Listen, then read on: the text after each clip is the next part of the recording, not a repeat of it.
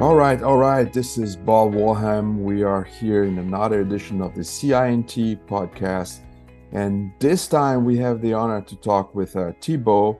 Um, and Thibaut, along with Romain, uh, not sure if my pronunciation is correct, but you can you can uh, say it uh, later.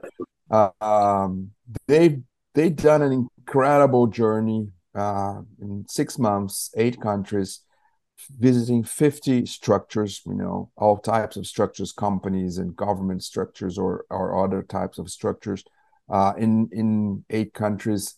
Uh, and they created an amazing report, uh, which we have the honor, CI&T, to be uh, one of the structures that they they talk to and they visit. Uh, and this this this became a project of I think it's a kind of a live project. Uh, it's called Managerial Odyssey, uh, and they were you know interviewing lots of interesting people in these 50 structures they visited to to learn more uh, and then to share with all of us uh, about management right? Um, so uh, thank you for being here with us Thibaut uh, maybe you can do a quick intro if if I didn't do it correctly of uh, of your odyssey and and the trip and the report um, on your own words. Yeah. So thank you for the invitation. Um, actually, like it was a, an incredible journey that we did when uh, when COVID started. So that wasn't the, the best time to to start a, a world trip, but uh, but we wanted to do it to see what happened in other countries, in other organizations and what was also like the answer to how we can commit employees in companies and also how we can do it remotely. So we started our journey to go in the northern of uh, Europe, um, in countries where trust and autonomy uh, are like keys in business and are everywhere. Um, we moved after in Latin um, America, in Brazil, and in uh, Costa Rica. And uh, it's in Brazil that we heard about CI&T um, by visiting a company called uh, Cesar. Um, and we didn't have the opportunity to to to speak to people in Brazil, but uh, but we we speak to people in California. Um, we interview Cesar, uh, Leonardo, and uh, that was like uh, also people, employees, and that was really interesting because we wanted to discover what was the adhocracy. Um, we read a lot about management, we know a lot about like the different like um, management structures, different type of organization. But that was the first time we heard about this word adhocracy, and that could be like a great answer to this COVID crisis. And uh, we were like very curious because uh, that was something implemented in 2017, so before COVID and we wanted to see if that was like the good answer and if this model was like adapted to the covid and um, and what we discovered how the model of CI&T works um, is today like our greatest example that we say in conferences that we have in France, um, in our reports, in companies, in our partners. Um, that's something that we say back in France that we take back and that was like um, yeah this model gave a lot of inspiration to our partners like consulting companies in france that have like never heard about uh, the concept of growth units um, of having like tech really close uh, expert profits like really close to the customer uh, rather than climbing up uh, a long management pyramid um, and the principle of the growth units um, to like divide if you have like more than 400 collaborators. I know it was like the this number at the time. I don't know if it's still 400, um, but like that's something that we were like really interested. So let's not uh, start with uh, CI&T, and we can come back uh, in a moment uh, with that subject. I wanna uh, before we dive into management, I would uh, like to ask you what was the craziest moment of the whole journey? What was the moment that uh, you guys discovered something or had a conversation or had a moment where you you you found was like the greatest uh, uh, epiphany understanding or insight or whatever we call in the whole journey I, believe it was like when we arrived in California because for us, California and Silicon Valley um, was the place who understood the most what was happening with COVID and was the place where we were going to find all the answers and uh, of the question we had. But actually, we met people who were exactly in the same situation of other people in other countries. They were also lost, and they were also like they didn't know what to do. And also in tech companies, we were losing a lot of talents because of like no more benefits, no more campus, no more like fun things related to the tech companies, and talents who were like only facing their their job and we were asking like like existential questions about like what I'm really doing and is it something that I really want to do? And that give after like the big the big quit. Um, I think we were like really disappointed but also like really happy to discover that the human um, has still his place in company and that was like really something that was missing to people. And people who were like leaving their job in California in tech companies were like really a big surprise for us. And um, at, at this moment, we understood like it was really a global, global, global problem, and that nobody has really a good answer to it. Mm-hmm. And um, that yeah, that, that was something because we were like really we we didn't expect that at all. We, we we thought we were going to find all the answers in California. Interesting, right? This is this is very interesting because I think a lot of people expected that California, Silicon Valley had uh, more answers that they actually had, right? So, which showed that probably no one was forecasting anything and no one was really prepared to to what came, right? So, yeah. Uh, and, and and to this, um, we thought back about Brazil, and we understood that Brazil faced a lot of bad moments, and this make people like more adaptable and reacting faster than in other countries that we observe. Mm-hmm. we visited companies in Brazil, uh, for example, in Rio de Janeiro, a company called Impulso that was working um, remote first for 10 years, using Zoom for 10 years.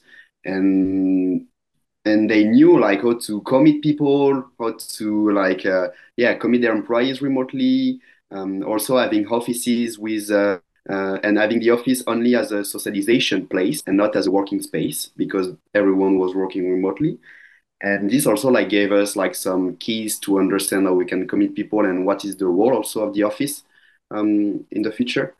And um, yeah so in countries that know how to adapt to a crisis i think we find like much more answers than in uh, countries in north of europe for example also in africa Right. That that makes sense. I think uh, Brazil has been a country with uh, so frequent uh, changes and instability that we kind of uh, learned how to adapt fast, and and maybe even take it easier, right? Which is yeah. which is a, which is an important thing in in in moments like COVID, right? So that you don't desperate, you just like uh, change your life, adapt fast, you know, have fun with it, you know uh, and uh, it's interesting. Uh, good, good, good observation. And and and looking, you know, kind of from from the current perspective nowadays, you know, that this is not hundred percent gone, but but mainly gone, right? So, um, and I will uh, jump into the report in a second, but but from your perspective of you know being traveling and visiting and meeting all those people during COVID. Now it's you're back in France and uh, it's kind of calmer times, at least in that sense, right? So, um, how what do you think we have as a civilization learned? Uh, are we are we better? Are we learning? Are we moving forward? Was that whole COVID thing a, a positive thing uh, in business and in general? I believe. I believe yes. Um, first about like traveling uh, we understood that a lot of things were possibly possible like remotely. Um, i'm speaking about like um, business travel business trips that we can and we know that we can do it by zoom remotely. So i think we understood a lot of things. After after this trip uh, i was a student an extra student in uh, in berkeley. So I spent six months um, back in California, and um, mm-hmm. And I observed in California, and I continue to observe it in France that actually, and people of my generation um, are really looking for um, remote uh, much more than I expected. And I really believe that after COVID, everyone will were like really happy to come back to the office. But uh, but actually, people want to come back to the office, uh, like the office, to have the opportunity to meet people, uh, to feel this uh, human uh, in company. But are also like really looking for like two three days of remote work. And this is like really something that I observe about all my friends, about all of people of my school in California and in France. It's the same. Um, I'm speaking for like the kind of job that you can do after business school and stuff, because uh, of course remote work is not uh, possible in um, in every case. But this need and this ask for my generation for remote work, and I, I mean for every generation, uh, can be also a problem for companies who have like difficulties to trust and to give autonomy um, to their employees. And yeah, I, I really believe that we it's some it's something better after COVID, only for people who have trust and who believe in trust. That's a that's a that's so true. Uh, and that connects us to to what you were talking about the adhocracy system, right? So, and and we had at CI&T, we had that before the COVID uh, moment, uh, and it's based on trust, autonomy, and and we have a system to to run it, right? So, so when when COVID uh, hit us in early 2020, uh, obviously we were surprised. We didn't know what would happen with our clients, et cetera, et cetera. But from a management's perspective, nothing changed. We all stayed at home but our system didn't need to change because it was already based on trust, was already very distributed. It was and and we had a system, right? So we didn't depend on people going to an office to you know fulfill the system, right? Either you know software piece or you know culture piece. Uh, we were there around, I think, uh, uh, 3,000, 4,000 people, more or less. And uh, we are more than 6,000 now. So all this growth basically came from people that, you know, were never physically interviewed. They were never went to an office that was closed, right? So we, we doubled our, more than double our size in people. And, and some people say, oh, the, but there's a cultural problem. I see in a very different way, I, I, think there's no cultural problem. I think if you have a, a, a, system based on trust and you have the systems to support that, uh, doesn't matter where the person is, right? So yesterday I, I got a, a message from my, my Google Calendar saying, oh, fill in your location, right? So, and I said, okay, home, office. And I, and I said, okay, I'm going to make a joke here. I'm going to say, does it really matter? Is this relevant? I put there, right? And people say, Bob, you, are you questioning our meeting if our meeting is really relevant? Oh, so no, no, sorry. I just put the location and it was showing in all meetings. But uh, it's interesting that, you know, a system so remote that is the calendar by itself, right? It's a technology thing. It's not based in any physical space, but also can represent a physical space. They were insisting me to fill in the, the, the blank of like the my location, right? So and you know and when i make the I, I changed the joke because everyone was like oh are you asking if our meeting is relevant? I said no no no no. I'm just asking if location is relevant right? So which i which i think it's not right? Not at all. Um yeah that's that's that's that's very interesting. Um going back to to to your report i i i've read a, a, a quote from hervé zongo in ivory coast uh, it yeah. says more or less like this: like all practices and theories are good as long as the human capital is in its right place. That always employees have meaning and they have a complete vision of where the organization is going. My question is: I, I totally agree with that phrase. I think it's a great phrase. Uh, we have at CI&T, you know, people first as a as a strong value. Um, and you interviewed people from very different organizations, from the Danones, Unilevers, to the newer ones, the the Zappos, the Nubanks, the Spotify, uh, and like the Cesar organization in Brazil, the nonprofit. Um, where where did you find this? What Hervé uh, says, you know, like this alignment with people and and people knowing where the organization is going. Did you find that in in all types of organizations, the old ones, the the, the traditional ones, let's say, the newer ones? Is it a difference? Where where is where did you find it more? I think that we find it more in companies and in organization where the leaders or the leader um, were humble and we were not thinking they were on the top of everything and that the manager have to speak to the employees and the manager have to speak to their managers to their leaders.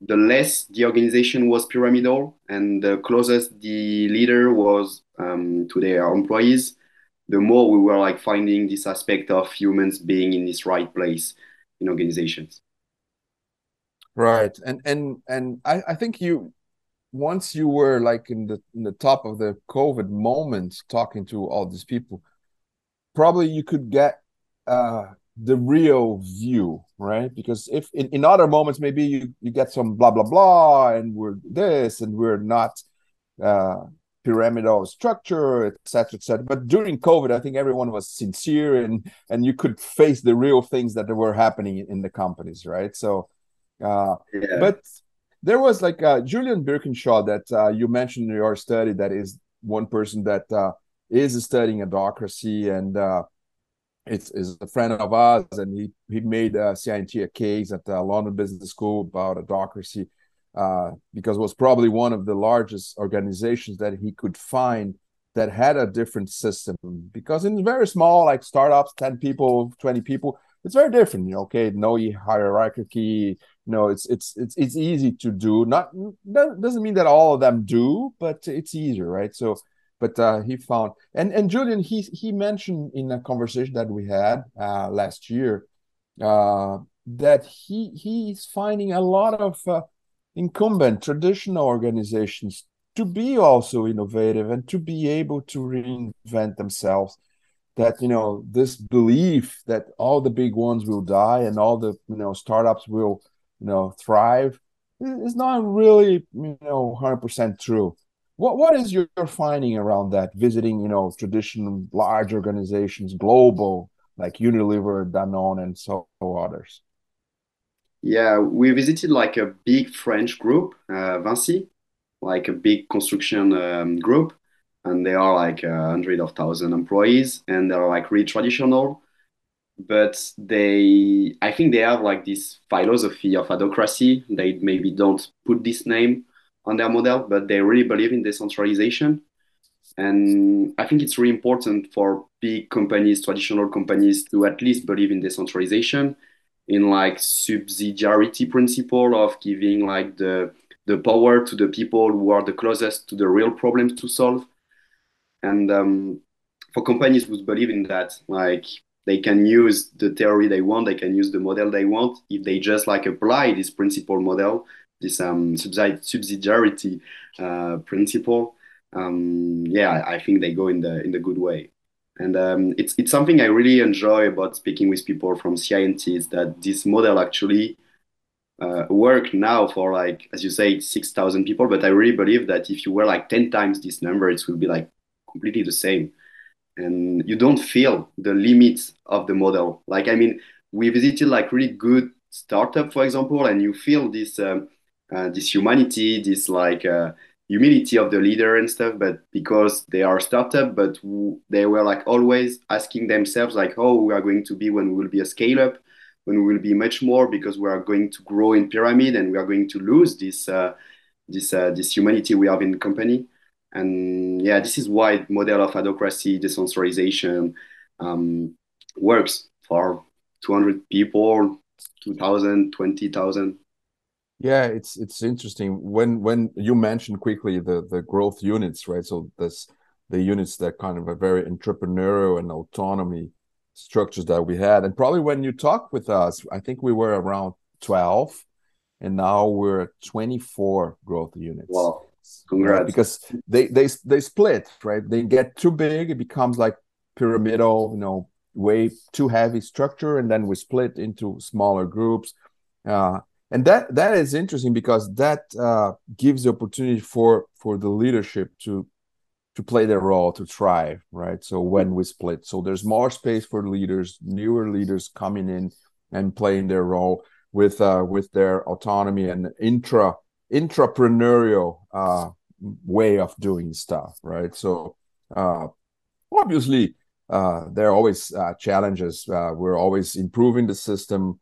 Uh, you know, I think we're we're trying to call it more recently. We're trying to call it, it, it really CI&T ecosystem, so everyone understands that there is a, a system, a docracy model, but uh, we should operate more like an ecosystem, which is like the traditional Amazons or you know Apple's ecosystems or Google's ecosystem. We're not that. We don't have you know partners, external partners but as as an internal organization we are really an ecosystem right so and and we use the image of a of a murmuration all the birds flying together right so yeah. because you know birds are are changing their place but they continue to to fly together right so and there's constant movement and constant change and constant adaptation in in in our model um that's uh that's very cool so I, I know the the report uh, you know hits uh all over the place and was a, a good a good thing for you guys. It, it it helped us, you or it ended up being, or I don't know exactly the story, but uh, it became a company, right? I, I understand that not not all of you are dedicated to that company, but um, uh, yeah, uh, actually we so we recruited two people, two brothers after us to do also a world trip, and so they travel in North Europe, Brazil, Colombia um, California, and they they went after in South Korea and Vietnam, um, countries that wasn't available for us during COVID, and they're they're recruiting another um, another two people to do this world trip also next year. And the idea is to send people every year, yeah, and to do to and go to go to other country and to like you know like create a big database of good practices of management and inspirational organizations. And um, and so we do conferences and we are thinking together about like how we can like also turn this student association project into a real company and to do something good also about future of work and and yeah so we are still thinking about it. Right. So so that basically uh changed your lives right? So it started maybe as a as a fun project a crazy moment of you know young people you know traveling around the world and became like a, a business opportunity, a, a, change in your lives, and, and also a, huge contribution uh, to management overall, right? So uh, we're coming to an end of this conversation, and and Thibaut, what would you, you know, um, being through that experience, and not only about the report, but uh, being through that experience and and this this conversation here there's going to be lots of business people listening to it right so what will be your you know quick uh you know maybe you know uh, tweets on what should you do what should you not do you know? Like uh what would you you know after you know visiting and talking to so many people obviously you can say read the report there's tons of things there right? So but to summarize a few things that you would you know recommend people or not recommend people also maybe both to you know in this this this i think we're in a tipping point moment of business right so the remote thing that you mentioned i think there's many more things changing and it, it's when you I, would say when we're you're in the middle of a, a, a revolution or in the middle of a storm in the middle of a tornado, it's very hard to see what's going on. You're just like spinning fast with everyone else, right? So I, I think it's that. I think change has not stopped. It's going faster and faster. You know, what you were just mentioning about, you know, remote work. I think people have a very different concept what what, what about an office can be. They're not expecting tables and desks for you to be on a computer, you know, logged in with people in other places but they also expect that to be a fun place, more a human place, right? So, so big picture here, uh, a few you know provocation from your side of do and don'ts. Yeah, I, I, I have a good one because I so I come I come from France and in my culture um, there is not a big place for mistakes and people don't want to speak about their mistakes in companies. Uh, it's a it's a taboo subject. We don't we don't speak about about mistakes, and I really believe that the right of doing mistakes is like really is really important uh, for company to to grow, to innovate, uh, to not be afraid to speak about their mistakes. Um, for example, in Spotify, we we were like really happy to discover that the, the CEO when he when he welcomes his employees, he speaks about what he what the the, the mistakes he did uh, in his career, and that employees who do mistakes uh, can do like a, a mistake report a report to to to explain how the mistakes were done and to avoid them in the future. So I think like yeah, right of doing mistakes is fundamental. And and the other thing I observed uh, was like people like to speak about what they do. Uh, people are really welcoming to speak to people. They like to to to say what they did before, and so I really like encourage people to just contact and reach out to people and and to share advices, to share experiences because like I think we really like to to speak about our previous experiences. And um, and the last thing, I think this, this like um, motivated me to to do this project. Um, I really like this adventurer uh, called Mike Horn. Um, he's from uh, from South Africa and he lives now in Switzerland and he did a lot of world trip and he's really a crazy guy. And I like one of his sentence saying that uh, you just need 5% of your answers when you start something because the rest of the, your answers uh, will come through your journey and that people who wait to have 100% of the answers before launching a project before doing something anything. Um, just stay where they are and just don't do anything. And i really believe it's a principle that you can like uh, say to yourself in your life but also like in company to innovate uh, to just go for it because as you say things are going faster and faster. So you don't have time to think about it and to try to to, to be sure at 100% that this is going to work. Um, just try go for it. Good. Perfect. Perfect. What, what's the next go for it in your case? You're in france. What's next?